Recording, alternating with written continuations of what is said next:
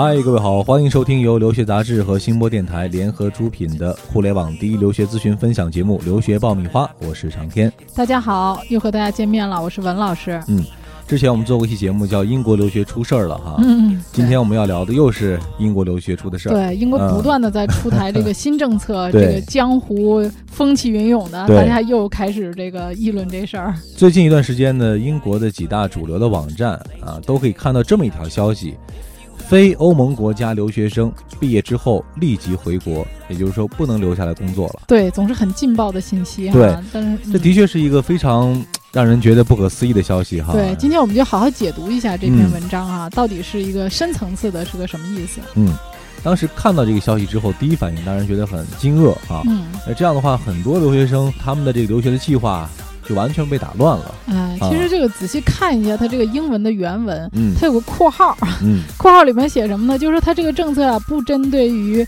在那边读本科和研究生学位的学生。啊呃，所以说它这个其实主要针对的是继续教育学院的这些学生。嗯啊，究其原因，什么原因呢？是因为这个继续教育学院呢，是主要招收当地的毕业生的一些、嗯呃学，有点类似于我们国内这种技术学校啊，然后夜校啊，它学费非常低。嗯那么有一些不是怀着留学目的想去打工的人，就钻这个空子、哦啊，花很少的学费啊，然后过去过去之后呢，就打工。嗯啊主要目的就是为了留下来打工。啊对他们不是真正的留学目的。那么这种这个继续教育学院也被称为叫野鸡大学啊，所以这个前一段时间呢，这个政府也指出了说这种啊。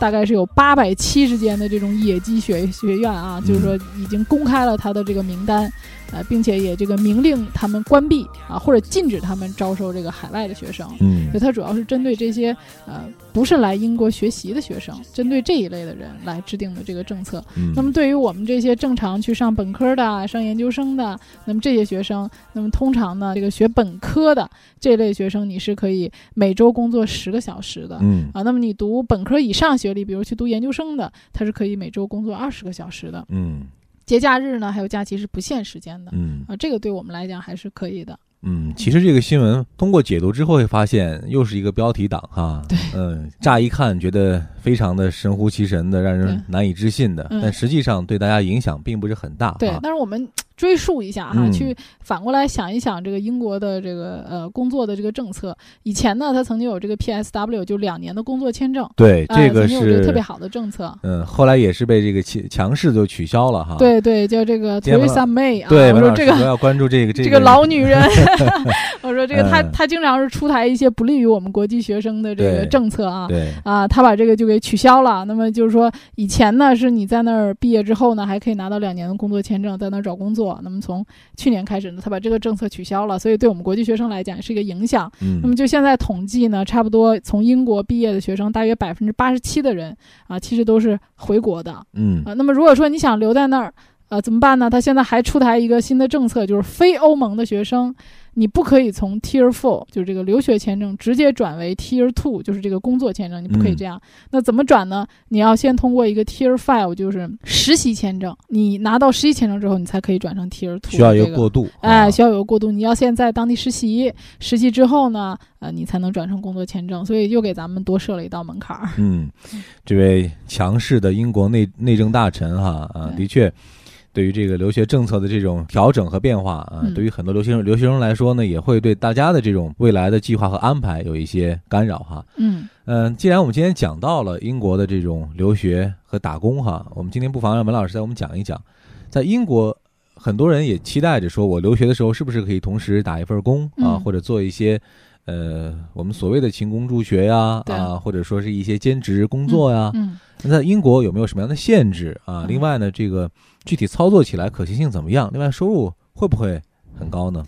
呃，其实，在这个英国那个以前啊，这个学费啊，生活费是非常非常高的啊，嗯因为它以前英镑特别贵，但是现在呢，这个英镑贬值了，会相对好一些。那么，其实去英国的很多学生，我接触过的也不是家庭条件都是那么好的，呃，所以他们其实也都会勤工俭学。嗯，那么打的工也都是奇葩的，然后各种各样的都有，比如说最普通的就是去酒店啊，或者是餐厅端盘子服务生啊，服务生这种是比较呃普通的。嗯，那么还有一些就是说，呃，我有学艺术的学生啊这个很会设计的，他在餐厅里可以给人家摆果盘儿、啊啊，他能把这果盘儿设计的特别漂亮 啊，嗯这个手很巧，所以老板也很愿意用他。同样，别人一个小时可能六块钱，他就能挣到九块钱。嗯啊，还有一些学生是会搞电脑的啊，没事儿去给人家修电脑、嗯 啊，这也能是挣点儿小外快。嗯 那还有一些英文比较好的学生呢，对当地的风土人情都比较了解，还可以去当导游。嗯啊，所以说中国学生在那边呢，你想打工的话，其实机会还是挺多的嗯，啊，基本上赚个生活费，我觉得应该还是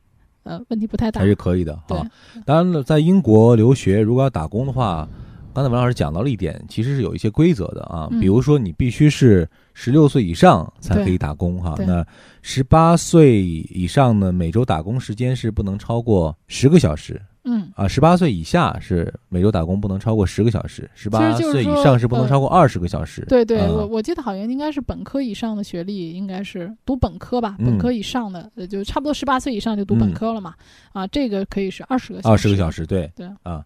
另外还有一点就是，呃，留学生在英国期间哈，如果你打工的话，还可以享受除了药费之外全额的医疗保险。对呃，这一点是嗯比较特殊的一点啊。对对，还有呢，就是在英国打工，其实还是要交税的。哎，对，要交嗯税的，是这个呃，你用人单位的话，他要给你打税。当然，也有一些学生去打个小黑工啊，嗯什么这种也是常见的。但是你要注意安全，如果一旦被抓着的话呢，那你这个就是做了一件违法的事儿了。嗯对，那除此之外呢，我们讲到哈、英国打工的这个收入啊，嗯据我们了解，现在基本上是在每小时六到十英镑对啊、对是在这么一个区间。对嗯对，呃，学生其实在这个打工的这个过程当中啊，就是说，如果你是交税的话，这也可以是你的一段实习经历。嗯而且大家也可以关注一下，其实国外的这个很多的这个机构啊，他们也是很愿意招中国学生做实习的嗯啊、嗯比如前一段时间，这个中国驻呃英国的这个大使馆嗯还在招实习生。啊啊、其实如果说你想毕业之后留在当地，那么其实你在刚一上学的时候，比如说你九月份上学，嗯那么九月份上学的时候，你就要开始找这个实习机会了啊。差不多你在次年的三四月份的时候，你就应该申请这个啊实习的这个 Tier Five 的这个签证了啊。嗯这样等到你呃六七月份的时候，你毕业的时候，你才不至于说，哎呀，毕了业我就要马上离开，因为他给的嗯签证时间比较短嘛。对啊，等于说不像呃其他的这个国家，像美国呀啊这些国家，你可以啊，我先读一年书，我先看一看，所以说它整个的节奏都是比较快。动手要早一些。啊，动手啊早，可能你在呃上本科期间的时候，你就要给自己呃充够足够的能量，嗯去了以后就啊、英文方面呢，你就沟通上啊、面试上啊就没有问题。对啊、因为它时间短嘛。嗯，另外有一些英国回来的学生会讲到说，如果要找这个打工机会的话，其实嗯校园内也会有一些打工的机会。对啊，比如说你的图书馆呀，对啊，你校园内的餐厅啊，啊、食堂而且这种。呃，岗位的这种收入其实要比校外要高一些啊，对啊毕竟在学校内对学校可能对学生来说可能会有一定的这种补助啊。，对，还有一些学校就是说他会呃找一些这个研究项目的一些科研人员，比如说类似于助教啊这种。嗯像前一段时间，南安普顿大学也招收一些啊、相关的这个眼部运动的研究项目的这、嗯这种工作人员。所以说，如果大家呃在学校里面也有一些科研的机会对啊、都可以关注一下。呃，实习机会还是很多的。对嗯。总之，据我们了解，有一些学生如果说呃安排好自己的学习时间和打工时间的话，他一年的这种打工的费用其实是可以呃生活费差不多。啊生活费可以嗯至少一半儿，一半儿是可以解决的对啊对。对对这样的话，其实从很大程度上是减减轻了家家里的这种经济压力的啊。对所以这个呢，一定要根据每个人自己的学习的基础啊，另外自己时间安排的一个情况啊，嗯来做一个科学的规划哈。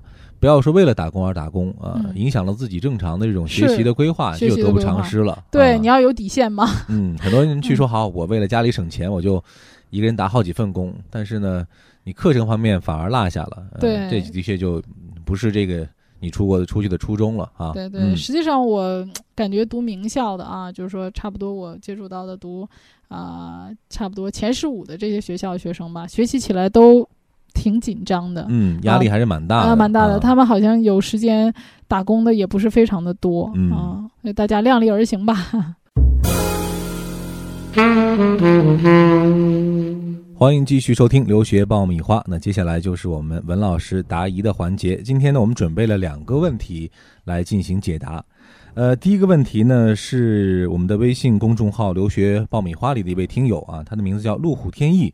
他说我在南京读书啊，文老师，我是读专科的，想去英国留学，有机会吗？哎，我觉得他选对了啊！嗯其实我觉得这个专科生啊，选英国是一个特别好的选择，因为这个英国呢，对于咱们国内三年制的大专的学生是有一个预科的设置的，嗯等于说三年制的这个大专的学生可以通过一年的预科、一年的硕士，那么获得一个英国的硕士学历嗯啊，这个呃相对来讲选择学校还蛮多的啊，而且这个呃前二十的学校有很多的选择。啊，所以学嗯生的话，如果大专的成绩非常好的话，他去英国的话，性价比能选择学校还是相对不错的。嗯，不像这个呃美国呀，啊、或者是加拿大呀这些，基本上没有太多的机会。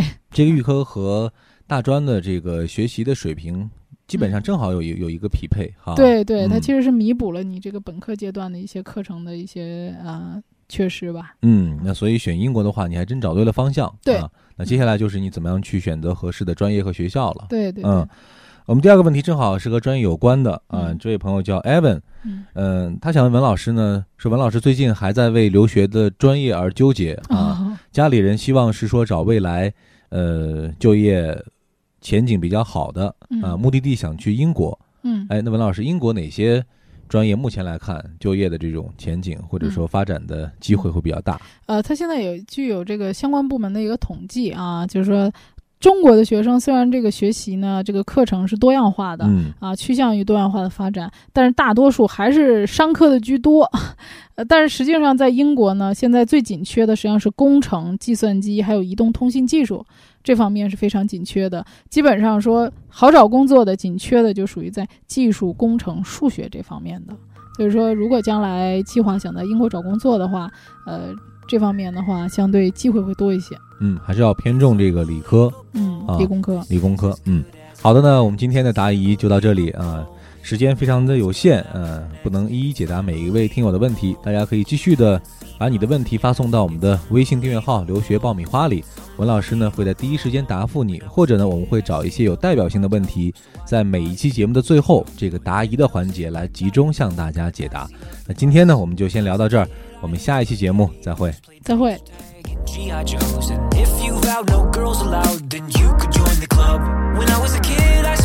Saturdays blowing on Nintendo games. The newest thing was Lion King, and I could feel the love. It's unbelievable.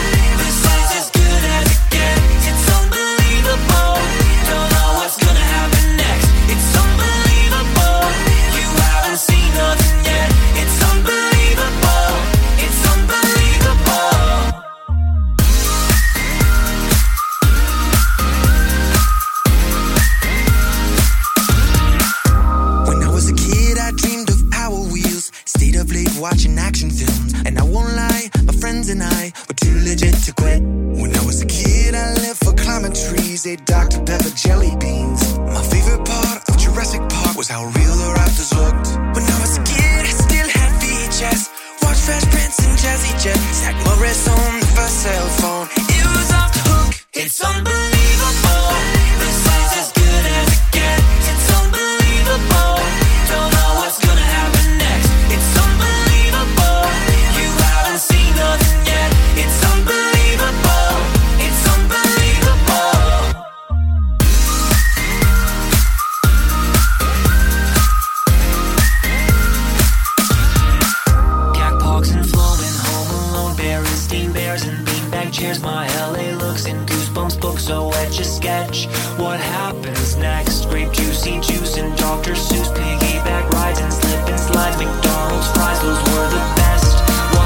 happens next. It's unbelievable. This is as good as it gets. It's unbelievable. Don't know.